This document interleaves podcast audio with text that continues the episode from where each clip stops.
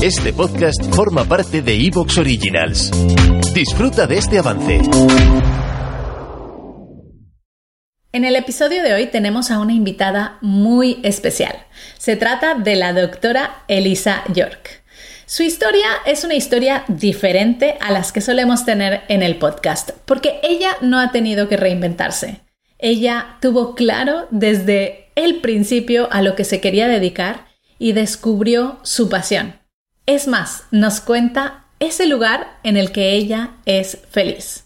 Pero Elisa, gracias a todo lo que ha hecho en su trayectoria profesional, ahora está haciendo una labor muy importante. Una labor para devolverle un poco a las mujeres que se encuentran en una situación complicada, que quizá no tienen recursos y les está ayudando desde el otro lado del mundo. Vamos a escuchar la historia de Lisa y cómo podemos hacer nosotras también para aportar nuestro granito de arena.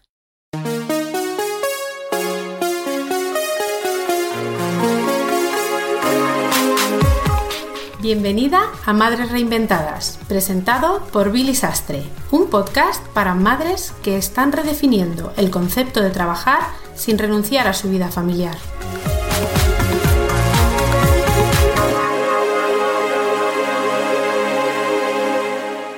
En el episodio de hoy vamos contamos con una invitada muy especial. Se trata de Elisa York. Elisa, bienvenida al podcast de Madres Reinventadas.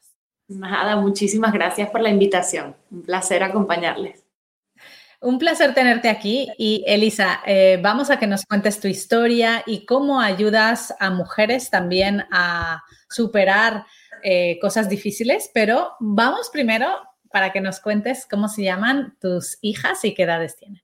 Pues mis hijas se llaman Elena, que tiene 10 años, e Isabel, que tiene 5. Elena e Isabel, muy bien.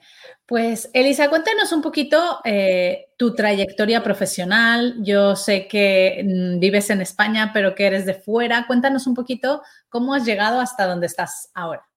Bueno, em, yo soy médico. Em, estudié la carrera de medicina en Venezuela, que es mi país de origen y luego vine aquí a hacer la especialización. Hice posgrado en cirugía general eh, en Madrid y a partir de ahí, pues las circunstancias y, también eh, lo que me gusta hacer, pues me han llevado a dedicarme de forma casi exclusiva al tratamiento quirúrgico del cáncer de mama.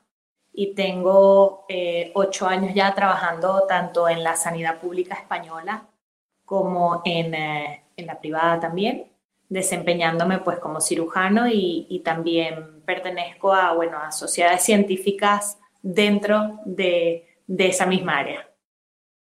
Elisa, el cáncer de mama eh, toca a muchas mujeres.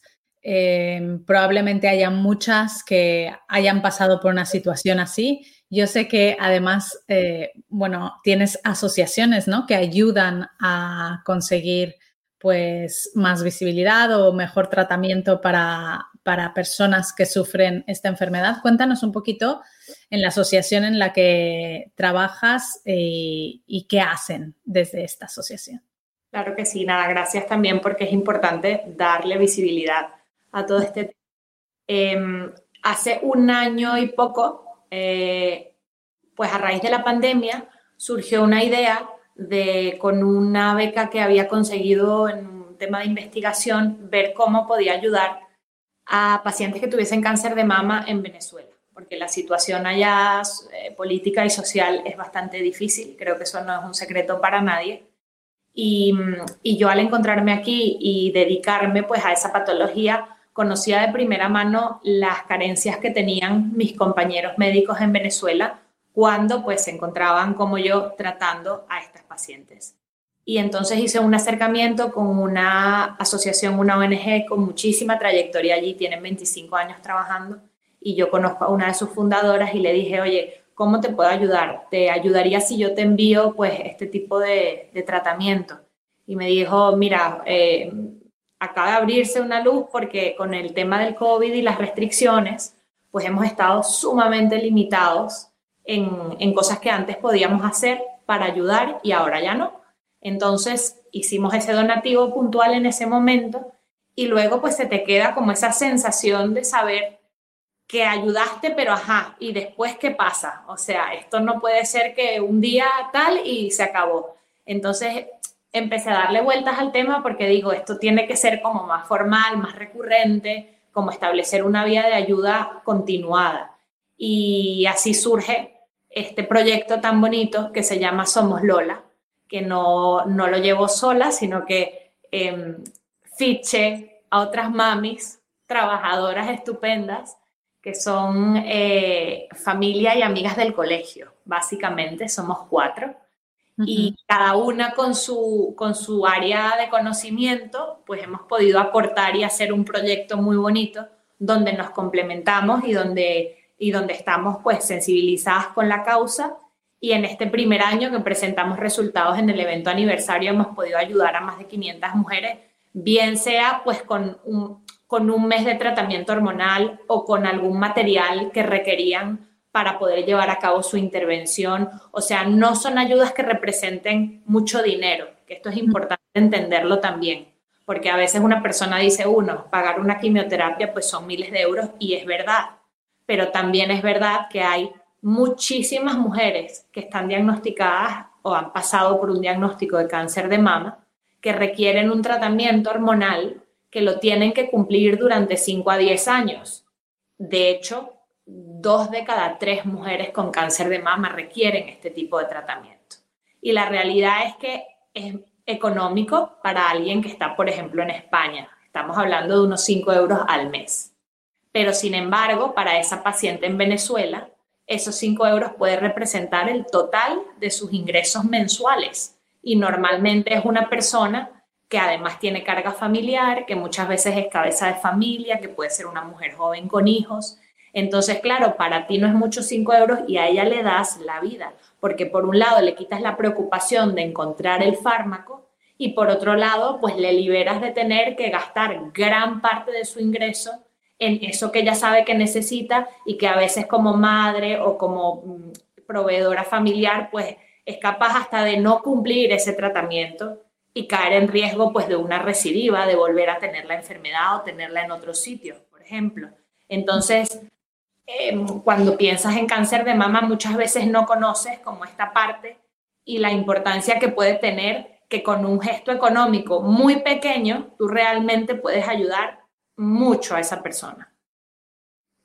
Wow, me parece súper bonito el trabajo que hacéis, enhorabuena. Cuéntame un poquito más de las otras tres eh, mm. partes que están dentro de este proyecto y que, cómo nutren a, esta asociación, ¿no? ¿Qué, hace cada una? Eh, las otras tres son la máquina, porque al final eh, yo tenía el conocimiento médico y entonces sé qué es lo que hay que buscar, qué es la necesidad, ¿no? Pero yo decía, ¿cómo lo pongo en marcha? Entonces, una es mi cuñada, que se llama Isabel Álvarez, que ella estudió periodismo, comunicaciones, y se ha dedicado siempre a, esto. Ha tenido, eh, pues, mira, ella sí, mucho más en la línea de, de, este, de este portal que tú tienes, porque eh, ella se ha reinventado, ha estado en farma, luego ha estado freelance, luego, o sea, es una persona que ha dado muchas vueltas dentro del mundo laboral y bueno, y tiene un montón de experiencia. Luego están dos amigas del colegio, que además estudiamos junto con Astrid, que es parte de tu equipo. Eh, y una de ellas, que se llama María Alexia, pero le decimos Tuti, Tuti Sanz, es, bueno, es, todera, que llamamos, ¿no? Eh, ella, pues, ¿qué no ha hecho? es una persona que donde ve un problema, mm, encuentra 10 soluciones. Entonces ahí está para todo. Y luego tenemos a Laura, que también estudió con nosotras en el colegio, eh, que es diseñadora y también tiene mucha experiencia en, en tema de gestión de user experience y de, y de, bueno, todos estos procesos. Y bueno, y nos diseñó pues todo lo que es la imagen del proyecto y es la que está ahí pues dándole también la parte creativa y la parte estética que es tan importante a la hora de comunicar. Y bueno, y así nos sentamos y hacemos nuestras tormentas de ideas, nuestras planificaciones y a veces lo malo es que se nos va el tiempo también de, de hablar y conversar porque somos amigas y entonces tenemos que ponernos límites porque además todas trabajamos, todas tenemos hijos y al final sacamos el tiempo de donde no está para esta causa. De hecho, nuestro chat se llama la hora 25 del día. ah, qué bueno. es verdad, hay que, bueno, a mí me parece, la verdad, admirable eh, todas aquellas personas que sacan ¿no? este tiempo extra para ayudar, para comprometernos en una causa en concreto y es verdad que hay veces que no nos paramos a pensar que quizá algo que puede ser tan pequeño como 5 euros al mes, nosotras aquí, en otro lugar del mundo puede resultar un cambio significativo enorme, ¿no? Así que desde aquí eh, yo animo a todas las que nos estén escuchando que quieran participar y que quieran aportar. Vamos a poner el enlace de la asociación en los apuntes de este podcast y todas las que quieran entrar, mirar y participar y aportar, pues es bienvenido porque eh, creo que es fundamental que entre todas nos ayudemos. Elisa, una pregunta. Em, ¿Cuáles son como los requisitos que o, las recomendaciones que tú das? Porque aquí en este podcast tenemos pues muchas madres que nos escuchan, ¿no? Entonces, ¿qué cosas tenemos que hacer para prevenir precisamente el cáncer de mama y, qué cosas tenemos que hacer si tenemos alguna señal o algo que, vemos que hay algo, una señal de alarma que va, algo que va mal. Bueno, mira, em, la prevención específica del cáncer de mama mm, sobre todo pasa por hacer un,